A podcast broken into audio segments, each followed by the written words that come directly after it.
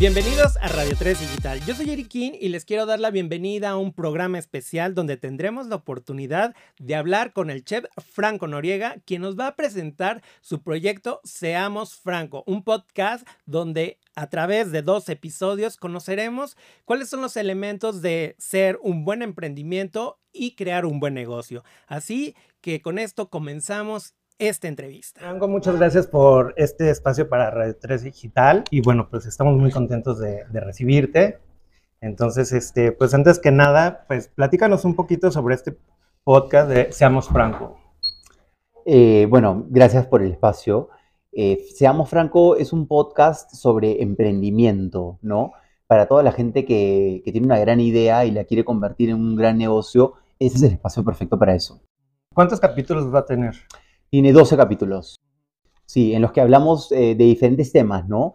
Eh, empezamos como un poco alineando tus sueños, eh, el tema sobre el miedo, que finalmente es, yo creo que uno de los primeros filtros que hace que la gente se pare de, luchar por un sueño, trabajar en equipo, que es súper importante, tener socios, aspectos legales. Vamos a ir profundizando hasta terminar un poco todo lo que necesitas para poder eh, hacer de tu sueño un emprendimiento? Justo cuando estoy escuchando los dos primeros capítulos, me remonté un poquito a lo que estaba viendo en Masterchef y no sé si influyó un poquito, porque de repente yo te veía en Masterchef dirigiendo, no, no regañando, sino motivando a la gente. Total. Entonces, no sé si también eso fue una, una forma de trabajarlo y también como de aterrizarlo para un podcast. Mira, la verdad es que es, un montón, es, mucho la manera en la que yo eh, trabajo y, manejo a mi equipo, ¿no? Porque eso es un poco lo que tú hablas, o sea, a la hora que tú tienes un equipo y se equivocan, que es justamente lo que pasa en Masterchef, ¿no? O sea, ellos traen un plato y sea técnica, sea que se equivocaron con un ingrediente, no salió bien el plato, no se trata de regañar, no se trata de decir, oye, lo hiciste mal, ¿no? Porque al final eso no es que lleva a nada, lleva a bajar el ego de la persona y probablemente a seguir haciendo las cosas peor. Em, entonces se trata de, aprender de los errores para que no se vuelvan a repetir. Y así repites el mismo error, ya, sabes qué, chao, ¿entiendes? Ahí sí que te cae un cachetadón. Pero, pero se trata un poco de eso, ¿no? Entonces, este, eh, muchos jueces en Masterchef tienen eh, de repente la fama de, de como tratar de, de ser un poco ellos como que los que se saben todo y, un poco que regañar a la hora de decir que, que, mal se han hecho las cosas. En mi caso, eh, va por el otro lado, va por el lado de motivar, de aprender, porque al final tu equipo es todo, y si tu equipo aprende de un error, sabes que al día siguiente, mañana ese error, si se vuelve a comunicar, o sea, si vuelve a suceder todo, no es que van a volver a caer en el mismo error, y eso para mí es clave. Y en esta parte también hay un proceso muy claro que es la deconstrucción de las personas. ¿Cómo te desconstruyes para construir a una nueva versión? Total. Y en esta parte, Franco, ¿cómo se deconstruyó a raíz también de, la participación que has trabajado con los podcasts? Mira, yo creo que nos estamos deconstruyendo para construirnos constantemente, por lo menos en mi caso es una evolución personal, ¿no? Eh, yo todos los años igual eh, constantemente y digo, ok, ¿cuáles han sido mis mayores aciertos este año?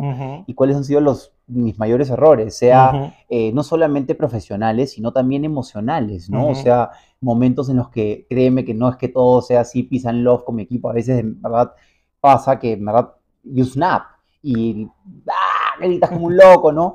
Entonces, este, también hay un proceso de crecimiento en eso, ¿no? Eh, justo a la hora de hacer este podcast, eh, me tuve que remontar de repente a todas las veces en las que me, equivoqué para poder un poco, en base a esa experiencia, decirle a la gente que nos está escuchando, mira, esos fueron mis errores y de esto yo aprendí tal cosa que te puede servir a ti en el futuro para que si es que llegaras a pasar por lo mismo, no te equivoques y ahorres una cantidad de dinero, porque finalmente los errores cuestan mucho dinero. ¿Cómo te estás preparando o cómo preparas cada podcast? De repente, pues también se te puede ver como un coach motivacional o un coach eh, empresarial, personal.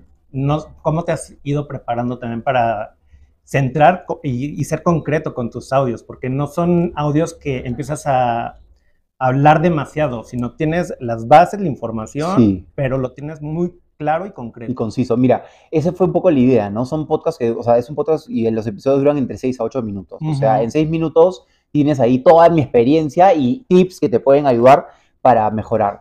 Eh, yo soy un ávido lector, eh, leo más o menos dos libros al mes, entonces siempre estoy leyendo, ¿no? Viajo mucho y, me sirve los momentos del avión para comerme los libros.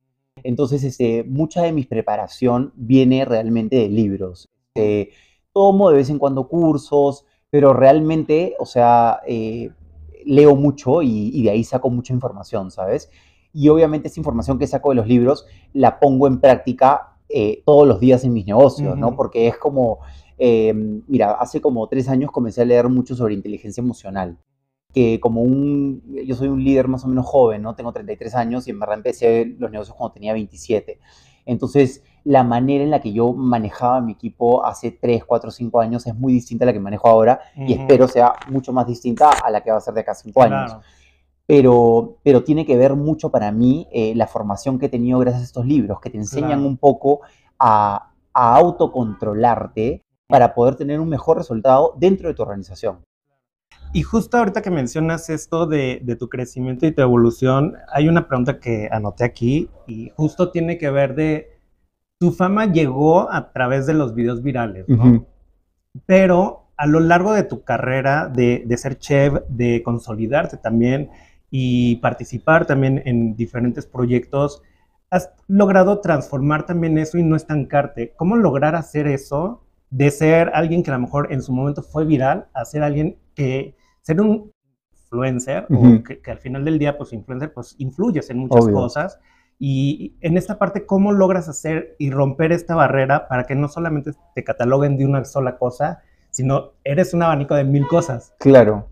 Mira, yo creo que, mm, eh, y lo hablo mucho en el podcast, cuando eres emprendedor, una de, las, de, las, de las cualidades que tienes es que no tienes miedo al cambio, ¿ya? Porque es, muy riesgoso la vida del emprendedor, constantemente está en cambio, entonces el cambio se vuelve un poco la constante en tu vida, es más, cuando las cosas no cambian, comienzas a pensar como que, oye, ¿qué pasa, no?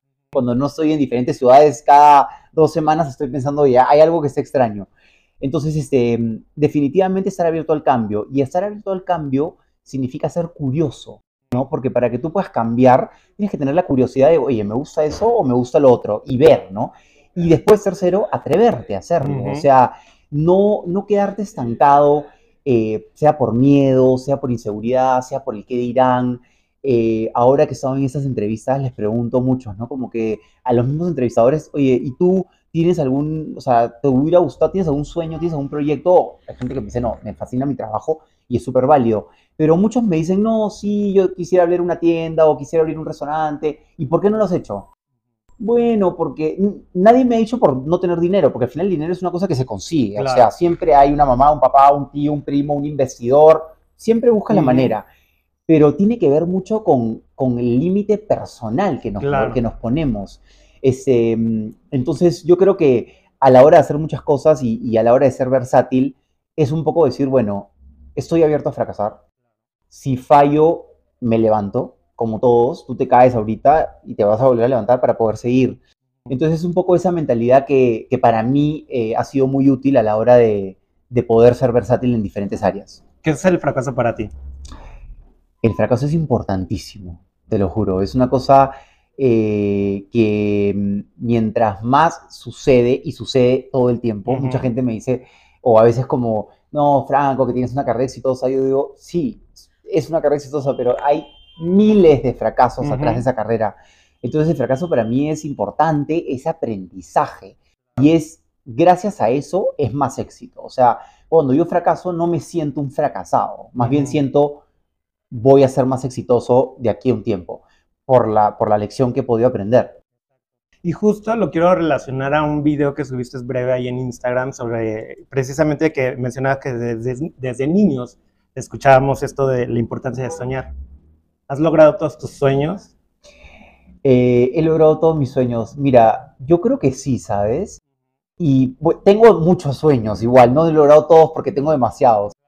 Pero lo que sí es una de las cosas que he hecho es que cada vez que tengo un sueño, me aseguro de, atreverme a conquistar. Y en muchas maneras, eh, no necesariamente he terminado, he culminado, vamos a decir, el sueño, pero he llegado hasta un punto en el que he dicho, por X o Y razón, esto es suficiente y gracias, o vamos a continuar porque me encanta lo que estoy haciendo, o también muchas veces me he dado cuenta que el sueño que yo pensaba que tenía, oye, no era tan sueño y más bien era como una idea loca de un momento y que no necesariamente me trae tanta felicidad. Porque eso es lo que pasa, ¿no? Y eso es, yo creo que eso es importante, o sea, eh, no todos tus sueños son sueños, son a veces tú crees que es tu sueño, pero en el momento que estás ahí dices, oye, ¿sabes qué? No, no me gusta para nada lo que estoy haciendo. Entonces, este, es un poco eso, ¿no? Atreverte a hacerlo para ver si realmente eso que tú pensabas que era es o buscas por otro lado. Y tus sueños han hecho realidad en el sentido de que, pues, al final del día, pues, uno va reinventándose, uno va reencontrándose, uno va transformándose. Totalmente. Sí, yo creo que sí. Este, y si no están, y si, si todavía no se han hecho realidad, estoy luchando ahorita para que se hagan, ¿sabes? Soy, ese, soy un luchador, eh, me considero una persona eh, que trabaja duro hacia lo que me gusta. Eh, soy un workaholic, pero porque me encanta lo que hago. Entonces, no, es que, no es que soy un workaholic porque me gusta trabajar y no, me gusta lo que hago. Entonces, hacerlo 10, 12 horas al día, 15 horas, es felicidad en general. Entonces, por eso lo hago. Y, y, al final del día también los sueños tienen que ver con las metas, algo que precisamente en, en, el, en uno de tus audios mencionas, ¿no? Es ponte metas de corto, mediano y largo plazo. Exactamente. ¿Cómo hacerlo? Porque también de repente, pues la rutina de la vida, muchas veces vamos con, la, con esta monotonía de, pues me levanto y hago mis, mis actividades. Mira, yo creo que, bueno, primero soy nadador, ¿ya? Y todo esto de las metas viene de mi época de la natación, ¿no? Yo fui nadador profesional y cuando tú entrenas, eh, o sea, cuando entrenas a un, cualquier deporte a nivel de alto rendimiento, tienes metas, ¿no? Para calificar a las Olimpiadas tienes que llegar a tal tiempo. Para llegar al Mundial tienes que llegar a tal tiempo. Entonces, las Olimpiadas son de acá cuatro años, el Mundial es de acá dos años, el Nacional es este año y las Interclubs son de acá seis meses. Entonces, siempre estás en ese periodo de, de acá seis meses voy a estar en tal lugar, de acá un año, ¿no? Em, solamente que, bueno, ya, eso es en la época de la natación, pero ya en tu vida, para mí largo plazo es nueve meses. O sea, yo no estoy como que de acá cuatro años, no tengo idea dónde voy a estar en cuatro años. Em, entonces, una de las cosas que hago y que, sabes, que a veces pienso que como que, o pensaba que era muy normal y que todo el mundo lo hacía, pero que después me di cuenta que no es tan normal y que no todo el mundo lo hace, es ponerle a tus sueños y a tus metas, o sea, un timeline, o sea, poder decir, oh, mira, largo, mediano y plazo son 3, 6, 9 meses. Ok, en 3 meses, ¿qué cosa quiero hacer? Si, por ejemplo, tienes un libro, tienes la idea de escribir un libro. En 9 meses tienes que terminar el libro. No es que sea, no, no es que lo vas a terminar los últimos 5 días. Entonces, oye, los primeros 3 meses tengo que tener un manuscrito. Ok, trabajas esos 3 primeros meses en el manuscrito. De ahí el sexto mes quiero presentarlo hacia una editorial, hacer las reuniones, tenerlo claro, porque a la hora de tener el panorama claro es mucho más fácil poner manos a la obra a veces cuando tenemos un sueño de, por ejemplo, decir, oye, ¿sabes qué? No sé, quiero tener una aerolínea. imagínate lo que significa, o sea, es un sueño tan grande y tan ambicioso que no tienes idea por dónde empezar.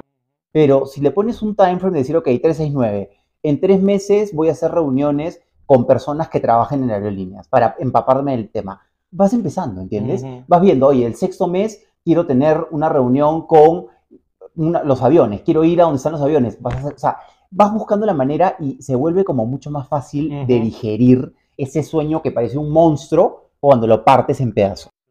Ahora, el miedo. El miedo también es algo que en tus audios lo has mencionado constantemente, pero para Franco, ¿qué, es, qué le da miedo y cómo confronta el miedo? Eh, bueno, tengo miedo todo el tiempo, no es a pensar que soy así como que, porque todos tenemos miedo, ¿no? El miedo parte de la inseguridad. Eh, y yo creo que es una de las cosas que yo hablo también en el podcast en, otros episodios, que es que la inseguridad es justamente no tener algo seguro, ¿me entiendes? Pero en la vida de un emprendedor nada es seguro. Entonces, tienes que, tienes que estar cómodo con la incomodidad de no saber hacia dónde vas a ir, ¿no? Y un poco que, que bailar, dar o sea, tener esa, danza, ¿no? con, con de repente el miedo, que de repente hay momentos en los que tú dices, ok, el miedo te da prudencia, ¿no? Y es importante también porque no es que, ay, tengo, no sé, tengo 10 mil pesos, ya, me los tiro. No, un segundo, ¿qué vas a hacer con esos 10 mil pesos? dónde los vas a invertir? Claro. Y para eso es importante el miedo, porque si no tuvieras miedo, metes todo y después te das cuenta que no tienes plata y se va todo al diablo. Entonces, este, para mí el miedo definitivamente es darme una frenada, ¿no? para poder ver el panorama con un poco más de claridad y un poco más de cautela, pero esa frenada no es que me va a paralizar y como que me quedo ahí, no, es, oye, doy un freno, veo bien dónde voy a pisar, voy a pisar aquí, allá, ok, ahora voy a pisar. O sea, con miedo, igual pisas, ¿entiendes? Me hace acordar cuando era chico, eh, en Perú nos íbamos a, estábamos a cruzar la playa y habían como que explorar las cavernas. Estoy seguro que todos hemos explorado en algún momento, sea en la, en la montaña, lo que sea, ¿no? Y estás con un grupo de uno o dos personas y es un, un momento que pasas como un punto que ya te da un poco de miedo porque no sabes si vas a poder regresar, si la marea va a subir. Comienza un poco esto, ¿no?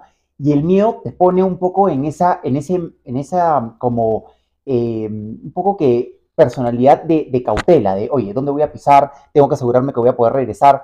Todo eso es muy importante. O sea, el miedo es una herramienta básica. Lo que no puede ser es que te, que te paralice. Exacto. Y en esta parte también, pues al final del día como sociedad, el, el COVID no, nos generó el miedo, pero también nos ayudó a, reflexionar y a trabajar el apoyo emocional y, mental. ¿Cómo lo trabajaste tú? ¿Cómo lo confrontaste también en ese sentido? Mira, para mí el COVID este, fue una de, de, las épocas, de las mejores épocas de negocios en, mi carrera. Este, los restaurantes, siendo la industria más afectada, crecieron un 300%. Entonces, en mi caso, eh, un poco que para ir al proverbio, al proverbio chino de lo que significa la crisis, es peligro y oportunidad a la vez. Eso es una crisis. Y es un poco lo que pasó en la pandemia, ¿no? y a la vez también es interesante ver la evolución de lo que fue la pandemia, porque al final, si, bien es cierto, el, en el principio nos dio miedo y todos como mundo estuvimos paralizados, nadie se quería salir de tu casa, quédate en casa, no sé qué, comenzó a pasar un poco el tiempo y ya la gente era como que, oye, si te quieres quedar en casa, quédate tú, porque yo me voy afuera y yo me voy a la calle y yo voy a viajar y ya no me importa y si es que me da COVID, me da COVID y ahora estamos viviendo en esa, ¿no? Como que, entonces, eso es también interesante ver un poco cómo, cómo, cómo, con el pasar del tiempo el miedo a algo que sigue, ¿no? Porque no es que haya parado, ya cambió la perspectiva y en vez de paralizarnos, nos dio el, empuje como para seguir adelante. Eh, interesante esa reflexión para cuando a ti algo te da miedo, también darle un poco de tiempo y después de un tiempito decir, oye, ya, manos a la obra, vamos a empezar. Y hablas precisamente de la crisis. ¿Cuál ha sido tu mayor crisis? Eh, la pandemia fue definitivamente una de las crisis más grandes porque, o sea, en un momento nos cerraron el restaurante y era cinco años de trabajo de toda tu vida en versión se acabó, chao, cierras. Eh, yo creo que esa fue la crisis más grande que he tenido. Definitivamente una crisis también existencial que tuve fue cuando me mudé de, Perú a Nueva York, ¿no? Tenía 18 años, eh, era la primera vez que vivía solo, la primera vez que hacías todo solo. Entonces como que ahí también fue como un quiebre. Em, la primera vez que abrí mi negocio y eh, el restaurante y el primer año no estábamos breaking even y estábamos casi en quiebra y ahí también hay otro quiebre de crisis de decir qué hago, ¿no? ¿Qué buscas? Pero creo que eh, como emprendedor estamos en constante crisis todo el tiempo. Siempre hay una crisis sucediendo y, y un poco que la manera de solucionar los problemas. Y justo hay una, ahora en Radio 13 tenemos una frase que es conectando con tu luz. Franco, ¿cómo conecta con su luz? Bueno, yo medito todos los días, ya 20 minutos. Es mm. una práctica que vengo haciendo hace muchos años, más de 10 años. Eh, luego todas las noches 20 minutos y es una meditación que en verdad es visualización. Hay todas las miles de formas de meditar y todas son correctas, Em, pero a mí la que más me funciona, tengo déficit de atención, entonces no puedo estar pensando en que voy a poner mi mente en blanco porque nunca se ve en blanco. Pero lo que sí es, es que comienzo a visualizar escenarios que me gustarían vivir. Eso desde eh, quiero que mi mamá me, mi mamá me abrace en un momento espectacular con mi familia, hasta tener el negocio que la gente no entra porque estamos repletos, hasta tener un podcast que la gente lo escucha. O sea, me voy visualizando diferentes cosas a lo largo de, y no hay necesariamente un patrón, es simplemente primero agradecer por el cuerpo que tenemos y el lugar en el que estamos y después viajar, viajar en este, en este momento de visualizar. Y, este, y es increíble porque emocionalmente muchas veces me pasa que como que me emociono, que cuando termina la, la visualización me siento como que, como que en verdad he estado ahí, ¿sabes? Como que, wow, ya encontré el restaurante, ya lo tengo. Y, eso, y es un poco esa gasolina emocional que uno recibe de algo que se imagina que hace que realmente sea como que, ok, ahora voy a ir a buscar lo que esto que en mi cabeza me he imaginado me ha hecho sentir. Felicidad, que finalmente es lo que todos buscamos. ¿Y cuál es, qué es la felicidad?